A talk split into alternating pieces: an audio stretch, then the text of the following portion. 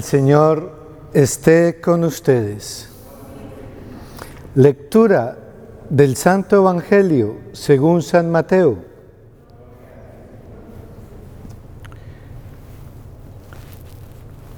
En aquel tiempo, al enterarse Jesús de la muerte de Juan el Bautista, subió a una barca y se dirigió a un lugar apartado y solitario. Al saberlo la gente, lo siguió por tierra desde los pueblos. Cuando Jesús desembarcó, vio aquella muchedumbre, se compadeció de ella y curó a los enfermos. Como ya se hacía tarde, se acercaron sus discípulos a decirle, estamos en despoblado y empieza a oscurecer. Despide a la gente para que vayan a los caseríos y compren algo de comer. Pero Jesús les replicó, no hace falta que vayan, denle ustedes de comer. Ellos le contestaron, no tenemos aquí más que cinco panes y dos pescados. Él les dijo, tráiganmelos. Luego mandó que la gente se sentara sobre el pasto. Tomó los cinco pescados y los dos peces y mirando al cielo pronunció una bendición. Partió los panes y se los dio a los discípulos para que los distribuyeran a la gente. Todos comieron hasta saciarse y con los pedazos que habían sobrado se llenaron doce canastos. Los que comieron eran unos cinco mil hombres, sin contar a las mujeres y a los niños. Palabra del Señor.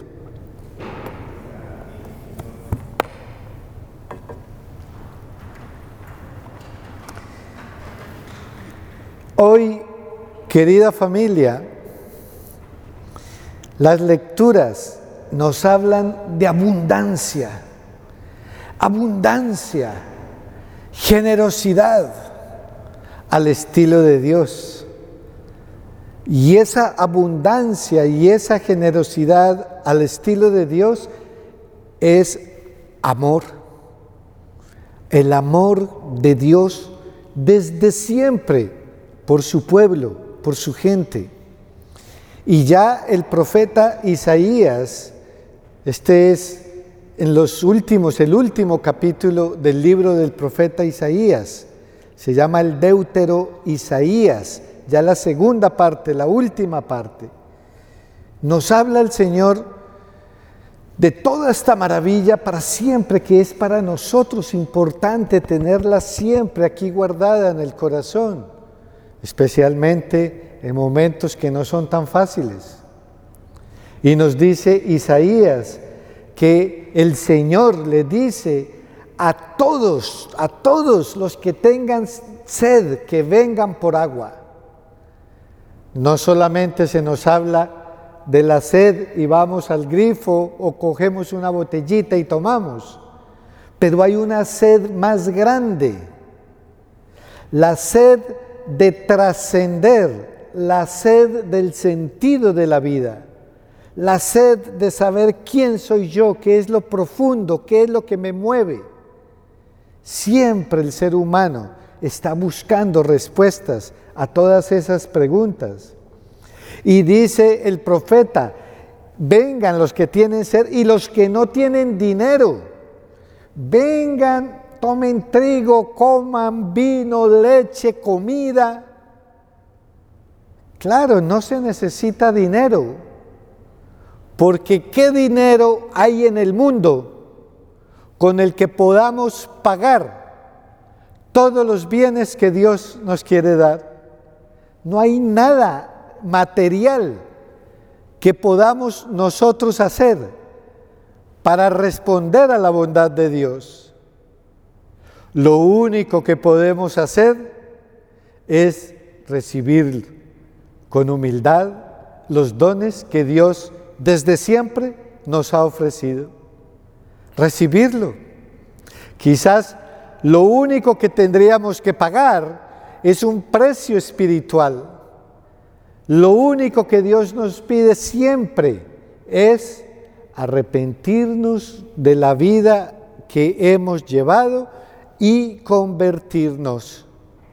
Y no significa que hayamos sido malos, significa también que debemos, como nos dice aquí, escuchar y estar atentos a Dios. Porque la fe, que es la entrada a la vida espiritual, sin fe no hay vida espiritual. ¿Cómo puede haber vida espiritual si no tengo fe en Dios?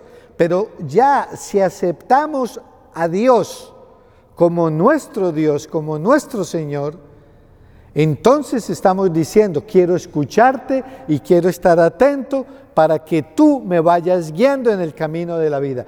Porque la fe no es algo estático.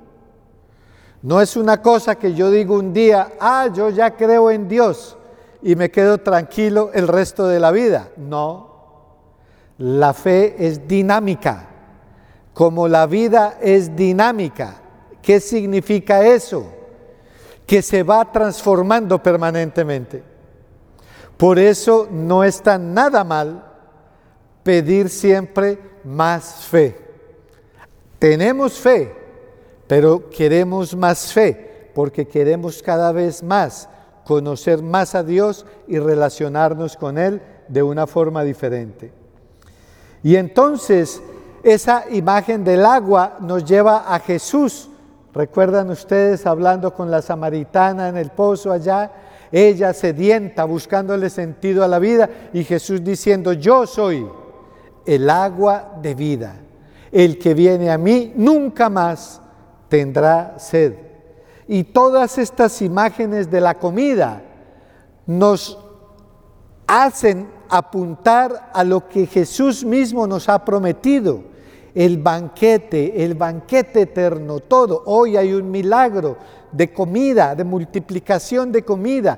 Dios nos ha hablado de un banquete, es una manera de hablarnos de abundancia del amor. Nos ha dicho que Él mismo, cuando lleguemos a la meta, Él mismo nos hará sentar en una mesa grande, llena de platillos y de vinos, y Él mismo nos servirá. ¿Cómo será eso? Exactamente no lo sabemos, pero sabemos que hay abundancia de amor. Y todo eso nos hace recordar aquí el profeta Isaías. Nos habla de una alianza perpetua que Dios ya hizo. Y dice aquí, cumpliré las promesas que le hice a David. Pero esas promesas que le hizo a David, Dios ya las había hecho a Moisés y ya las había hecho a Abraham. Y todas esas promesas que se nos describen en el Antiguo Testamento tuvieron su cumplimiento en Jesucristo el cumplimiento de todas las promesas. Y lo tenemos hoy aquí, a Jesucristo, precisamente en este precioso milagro de la multiplicación de los panes y los peces. ¿Cuándo sucede este milagro? Fíjense ustedes, al comienzo dice, al enterarse de la muerte de Juan el Bautista. Sabemos quién era Juan el Bautista para Jesús. Se conocieron desde el vientre de la madre, el uno y el otro allí, ya. Y toda la vida, Juan el Bautista fue muy importante en la vida de Jesús, fue el precursor, fue el que lo anunció. Y de nadie habló Jesús tan bien como de Juan el Bautista. Nadie más grande de que él ha salido del vientre de una mujer, de los humanos. Entonces, Jesús dice que se fue a un lugar apartado y solitario. Podemos pensar que esa muerte le dolió. Le dolió porque mataron a aquel a quien conocía también. Pero también podemos pensar que le dolió porque se dio cuenta que ese sería también su destino, porque Jesús vino y Juan Bautista era grande, pero Juan Bautista lo dijo, yo no soy digno ni siquiera de desatarle los cordones de las sandalias al que viene detrás de mí. Entonces todo esto está allí. Pero hay una imagen verdaderamente conmovedora aquí. Jesús quería estar solo y sin embargo la gente cuando va y se da cuenta que se va para el otro lado, la gente sale corriendo. Todo el mundo está corriendo detrás de él. ¿Por qué? Porque quieren encontrar ese sentido de la vida. Y aquellos que tuvieron la oportunidad de ver al Mesías aquí en la tierra, sabían que ellos estaban teniendo al frente de ellos una experiencia que era definitiva. Y hoy también es la misma imagen. Hay muchas personas en el mundo que andamos por la vida buscándole el sentido, pero ya sabemos en dónde lo podemos encontrar y no queremos perderlo, porque si perdemos la vista de Él, si perdemos nuestra relación de Él, ese sentido de la vida se nos va diluyendo. Nos quedaremos con las cosas que nos da el mundo, sí, cierto, pero sabemos que eso dura momenticos y generalmente nos deja después peor que antes. Por eso después buscamos más y más y vienen las adicciones, los problemas y tantas cosas. No, ya sabemos quién es el que le da el sentido a la vida. Y entonces cuando Jesús los ve a ellos, Él quiere un momento solo, pero ve que toda la gente lo está buscando. ¿Qué hace Él? Dice aquí, se conmovió. Ese es nuestro Dios. Cuando nos ve corriendo a Él, cuando nos ve necesitados de Él, siempre Él está allí para nosotros. Él no nos falla. Y entonces dice que comenzó a sanarlos, comenzó a predicarles.